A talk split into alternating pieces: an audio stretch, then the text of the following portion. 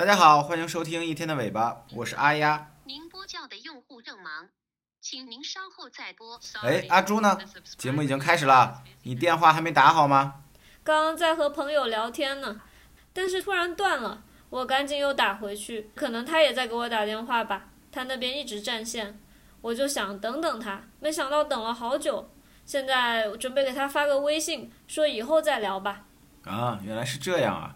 这正好让我想到了今天的主题。我们今天的主题呢，就是要一起来聊一聊博弈论。哦，就像你刚刚在和你朋友打电话一样，它本身呢也是一个小的电话博弈。如果你们都快速的相互打过去，那么肯定是占线的。如果两个人呢都一直等着，那么你们可能会等很久很久。只有处于一个人等待和一个人在拨打的时候呢，才能完成这个通话的。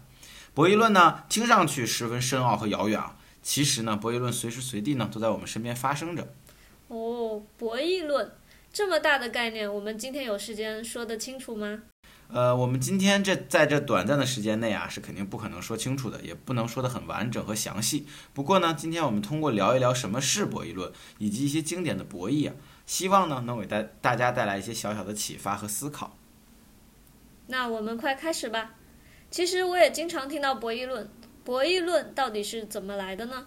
好，那我们先了解一下博弈论的历史吧。在一九四四年啊，一本由经济学家摩根斯坦和数学家冯诺依曼合作出版的《博弈论和经济行为》一书，标志着博弈论经典学科体系的诞生。在这之后呢，由一个数学家，他叫做约翰纳什，在一九五零年到一九五一年连续发表了很多篇关于博弈论的均衡理论。奠定了博弈论的理论基调。关于纳什啊，有一部2001年的电影《美丽心灵》呢，就是描绘纳什的一生经历的。感兴趣的朋友可以去看一看。在那之后啊，博弈论可谓百家争鸣，群星璀璨呢。这部电影我也听说过。回到我们之前的话题吧，究竟什么是博弈论呢？嗯，那阿朱在说学术上的博弈论的定义之前啊，我们先来玩个小游戏吧。哦。假如呢，现在你和我。我们再找九十八个听众，我们一共一百个人，那么我们每个人呢选五个大于零的整数，就比如说啊十、十五、二十三、二十四、一百这样子的啊。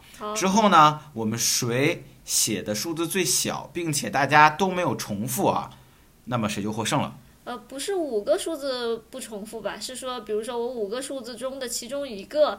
呃，就是说任意一个不跟别人重复就行，对吧？对的，对的。比如说，如果我写了一，你也写了一，虽然这个一很小，但是呢，我们两个是重复的，这样我们两个就都没有取得胜利。那么谁写的数字最小，并且这一个数字就可以啊，没有人跟他重复，那么他就赢了。哦，我明白了。啊，我想一下，要尽量小一点，而且最好只有我一个人写这个数字，我才能赢。嗯，那我可能要写小一点，然后或者是生僻一点的。比如说，呃，十三、三十三、五十五、七十七、八十一，怎么样？写的不错哦。其实呢，我这里是有一组真实的实验数据的啊。我们来看一看，我这组数据呢，获胜的人的数字啊是三十一。哦。那么阿朱写的是三十三，还是很接近的啊。耶。并且呢，这个小实验还有一个拓展。就是在我们知道了这次胜利的是三十三的时候呢，如果我再让大家做一次，那么结果会是怎样的呢？嗯，嗯，我这里就先直接公布一下实验结果吧。在第一次三十一之后呢，第二次是写了六十五，往后靠了一点。在经过多次的博弈后呢，这个结果呢就会慢慢的平均起来，也能体现出呢我们所谓的市场充分竞争的过程中呢，或者得到充分竞争的时候呢，利润呢水平呢也会得到了平均。那么不知道听众们都写的是多少呢？那么在博弈论的学术定义呢，是在一定的规则约束下，基于直接相互作用的环境条件，各参与者依据各自所掌握的信息，选择各自的策略和行动，最终呢，目的呢是实现自己利益最大化的一个过程。就像我们刚刚这个小游戏啊，我们都在同一个游戏规则的束缚下，我们每个人呢都选择。都会直接相互作用于其他人。我们会想，如果对方是不是也是这样想的呀？并且最终呢，写出自己所需要写的数字，然后最后呢，当然是赢得了这场比赛的胜利了。哦，博弈论还是很有意思的。我更好奇今天我们要讲的是哪些经典博弈了。哦，阿朱，你先不要急啊。在讲述今天的经典博弈之前呢，我想先把博弈论中的一些假设条件讲述一下。就像我们在做实验一样，为了严谨呢，我们往往会设置一些假设，或者说呢，在这些事实前提下，我们再去分析经典的博弈。我能想到，在博弈中一个假设就是我们的认知和行为都是理性的。嗯，没错没错，真的是这样。行为和认知呢都是理性的，也是在很多理论中普遍适用的一个假设。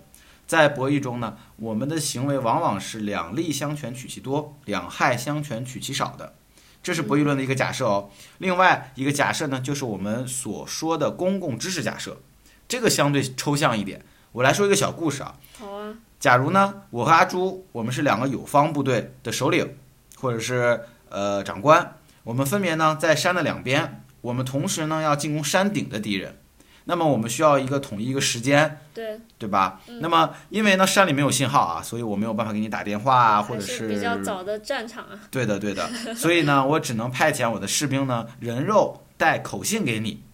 比如说，我们相约明天七点准时进攻，明天早晨七点准时进攻哦。那么现在呢，我的士兵呢已经派遣到你那里了。你得到信息之后，你会怎么做呢？嗯，那这个时候很重要的事情就是，我应该尽快准备我的部队，而且让你的士兵回到你那里，告诉你我已经知道明天早上七点进攻了。不过嘛，嗯，是不是会出现一个问题？那就是如果这个士兵回到了我这里的途中，如果他失踪了，或者是被敌军抓住了，那怎么办？你就不知道我知不知道你知道了明天七点进攻的这个信息了，对吧？是不是有点绕？是的，是很绕。不过我明白了，你明白了我的意思。嗯，是的。这样的话之后，你还要让他再回来告诉我，你知道了，我知道的，这样不就无穷无尽了吗？其实这就是博弈论中的另外一个假设，我们叫做公共知识假设。嗯其实呢，有的时候达到共识是很难的，或者说往往成本是会很大的。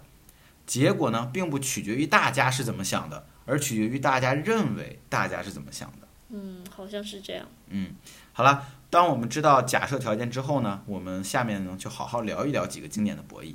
我已经迫不及待了。嗯嗯，第一个呢，就是可能很多人都听说过的囚徒困境，在很久以前啊，很久以前，这么经典的开局，嗯嗯，没错没错，就是这么经典的开局。在很久以前啊，有两个小偷，他们在一次行窃过程中呢，被警察人赃俱获的抓捕了。在分开审讯他们的时候啊，警察询问他们一个很有意思的问题，他问他们两个，他们是不是之前也有过行窃行为？也就是说，因为这可能不是他们第一次行窃喽。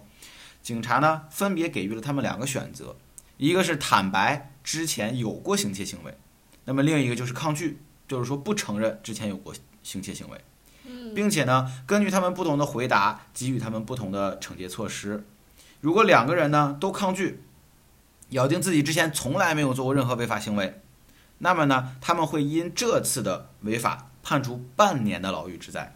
好，如果一个人坦白，一个人拒绝，那么那个坦白的人，我们算他有功，可以直接免除牢狱之灾。这也行。而那个拒绝的人，则是错上加错，就要再承担五年的牢狱之刑。哇，但是呢，如果两个人都承认说之前也有过犯罪行为，那么当然这一次的罪和他们之前的罪加起来，两个人要承担三年的牢狱之灾。那么他们会怎么选择呢？这个很有意思。如果他们真的之前都没有偷窃行为，那么他们都否认的话，看似合情合理，就按照这次违法行为进行处罚，每人坐牢半年。不过我坦白，他不坦白，我就有可能直接被释放，他则坐牢五年。可是如果对方也是这么想的，我们两个都坦白的话，就要都面临三年，的确是一个值得思考的问题啊。是的，是的。呃，囚徒困境呢，其实是一个比较经典的博弈行为。这里呢，我们其实有很多很多数据啊，可以看出来我们有一些人会怎么选择。那么有相当大一部分的选择呢，是对之前有过偷窃行为的坦白。当然，这里很有意思啊，即便之前他没有过任何的偷窃行为，他也会坦白自己有偷窃行为。真的啊，这不可思议啊！即使之前没有违法行为，也要说之前有违法行为，是不是就是想要去博弈对方不会承认之前有过违法行为？是的，没错，是这样的。呃，我们可以在这个博弈中发现呢，这是一个个人理性和集体非理性的对抗行为。那么表面上看呢，囚犯对自身的利益追求是导致囚徒困境的原因，但其实呢，并不是这样的。真正的原因呢，是囚犯在追求自身利益的同时，以更多的损害他人的利益为代价。哦，还是想要，就是说我不行了，那你肯定也要更不行，对吧？对的，对的，就是这样的。囚犯呢会考虑到呢，如果我承认。那么最差的结果就是坐三年牢嘛。但是如果我不承认，那么对方可能会直接释放哦。相比于自身的利益，在比较利益中，往往会倾向于更加不利于对方的利益的方案。嗯，不过从另一方面来考虑的话，如果他们都为对方考虑，愿意牺牲自己，那么就会都选择抗拒。这样一来，其实两人会得到一个相对可以接受的结果吧，就是各自坐牢半年的时间。没错，阿朱，你说的很对。这不禁让我想到另外一个故事啊，在美国犹太屠杀纪念碑上刻着一个德国新教牧师的忏悔，他是这么说的：一开始呢，他们抓的是共产党人，我没有说话，因为我不是。之后呢，他们抓的是犹太人，我也没有说话，因为我不是。接下来呢，他们相继抓走了工会的。天主教的，然后他们最后来抓我的时候呢，这个时候已经再没有人站出来为我说话了。唉，其实通过囚徒困境也能发现啊，如果社会规则能更加适用于正和博弈，能给利他主义者得到更好的结果，其实应该是更理想的。没错的，就是这样的。这个故事呢，其实给了我们很多启发，就是当游戏规则它其实更偏向于利他主义者的时候呢，我们可能更会通过游戏规则引导出一个更好的一个社会体制或社会文明。是的，这第一个博弈的故事还是挺有深度的。那第二个博弈的故事是不是会更贴近我们生活一些的？是的，没错，这个是由美国经济学家苏比克设计出来的，在一次聚会中啊。他要将一万块钱拍卖给大家，每次叫价一百块钱。拍卖钱这么奇怪的，那样叫价到一万块钱，不就没有人再叫了？呃，那当然了。不过呢，苏比克加了一个很有意思的条件哦，就是叫价最高的肯定能得到这一万块钱了，这个不用说。不过叫价第二高的人呢，也要把自己叫的价格呢给苏比克。他这是不是有点奸商啊？嗯。所以说是叫价最高的人得到苏比克的一万块，就是赢得拍卖的得到这一万块。对的。但是那个苏比克就可以得到叫价最高的人和叫价第二高的人两个人的钱。是的，这样就不简单了吧？如果是这样的话呢，当竞拍价格呢达到一万元的时候，再往上叫，那么参与叫价的人呢就会共同陷入共同亏损。是。那么这个博弈中呢，我们就叫做万元陷阱博弈。其实呢，之所以叫做陷阱啊，是因为它出现了陷阱的三个显著的特征啊。那么第一个呢，就是有明显的诱饵。那么在这个游戏中呢，诱饵就是大家都想得到一万块钱喽。对。那么第二个呢，就是通往诱饵的路线是单向的，就是你在叫价之后呢，你是不能反悔的。嗯。然后第三呢，就是你越想挣脱，陷得越深。就比如说你叫了八千，然后另外一个叫八千一的话，那么你马上就亏损八千，感觉像某种内卷的形式，是不是？对的，对的。那你如果气不过，或者是说你如果还想继续叫价的话，那你就会越叫越多，两个人就会进行一个比较大的竞争关系了。是。那后来这个万元拍卖最后出现的是什么结果呀？其实呢，苏比克呢在这个游戏上面做了大量的实验，那么我们也可以感受到啊，他应该是收益颇丰啊。数据表明，最后苏比克的收益呢，往往是基础拍卖价格的三倍到五倍。也就是说，比如他这次拍卖的是一万元，最后呢，他能得到收益呢，大概是三到五万元左右。哇，这个感觉是行骗致富吗？这真的是一个陷阱啊！是的，只要呢，我们有所谓的沉没成本在，那么就会有这个万元陷阱。嗯，并且呢，当你陷入万元陷阱的时候呢，我们的思考呢，也往往容易变形。是能想到，在我们的日常生活中啊，其实就充斥着万元陷阱。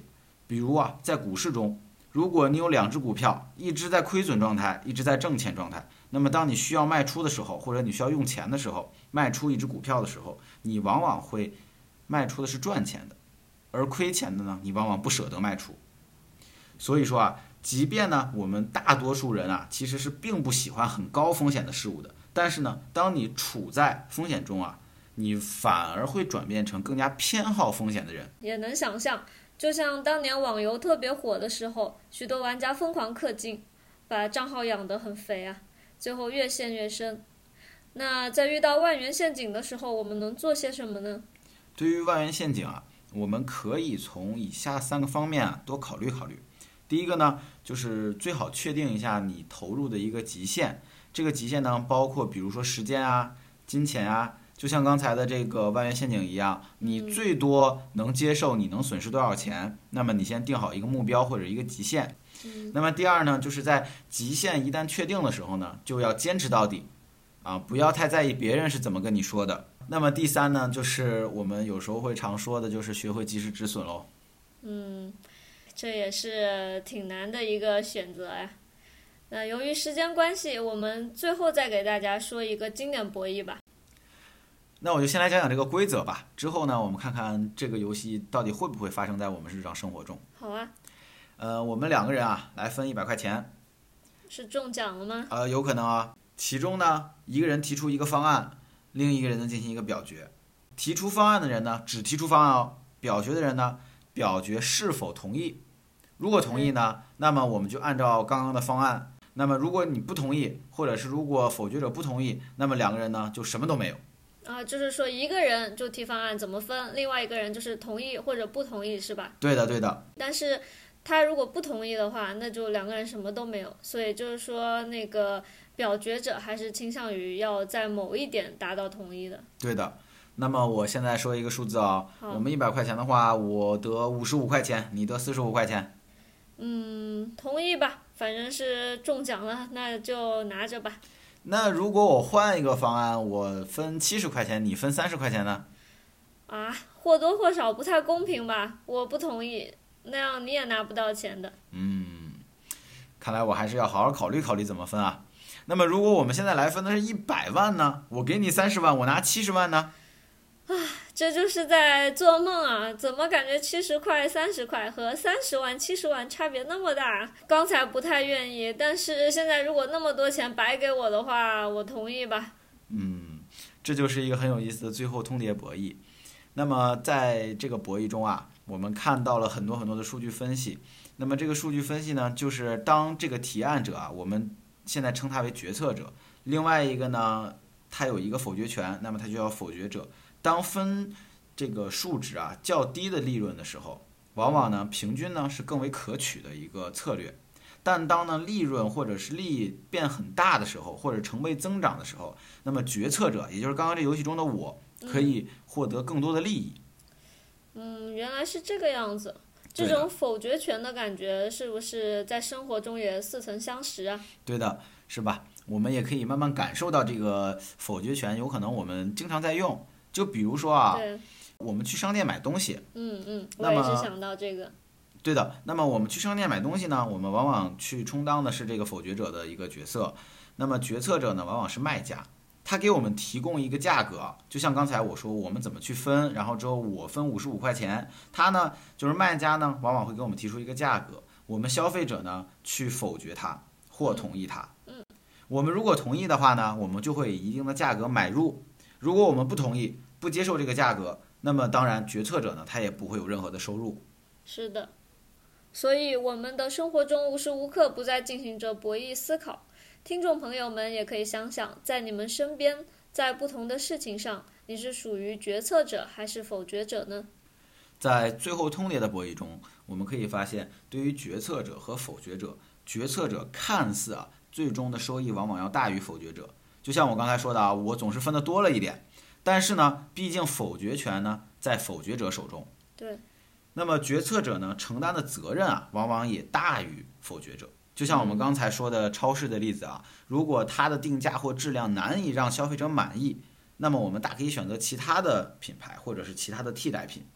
那么对于卖家来说呢，商品卖不出去，那么对于它本身呢，也是一个比较致命的打击，需要对卖不出去的商品去负他卖不出去的这个责任。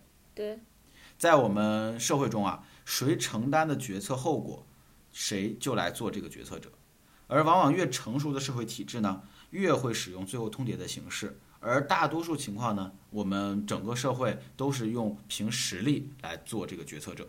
嗯，今天的博弈论真的很有意思，而且确实就在我们身边啊。对的，今天呢，我们这短暂的时间呢，我们只能跟大家聊一聊博弈论的皮毛。嗯，希望大家通过我们今天的博弈论的聊天啊，能够有所思考，在做事情之前呢，能够运筹帷幄、高瞻远瞩；遇到事情的时候呢，能够冷静思考、沉着应对。当然呢，也希望大家感受到了博弈论的魅力。今天我们所描述的内容呢，远远不能窥探博弈论科学的一隅啊！更多精彩的内容呢，也还等着大家一起去探索。最终，由衷的感谢大家收听一天的尾巴。我们希望在一天的尾巴上能够一起聊天，轻松思考。